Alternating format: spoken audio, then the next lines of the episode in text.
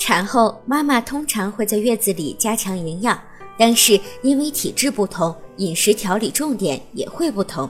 产后妈妈的体质通常分为热性体质、寒性体质以及中性体质三种。寒性体质表现为脸色苍白、唇色较淡、畏寒怕冷、四肢冰凉、腰酸背痛、尿液色淡、容易感冒等症状。那么，寒性体质的准妈妈产后饮食调理都该注意什么呢？一、饮食不要太过油腻。寒性体质的新妈妈脾胃虚弱，承受不了太油腻的食物。如果饮食过于油腻，容易引起腹泻。二、禁止食用寒性水果和蔬菜。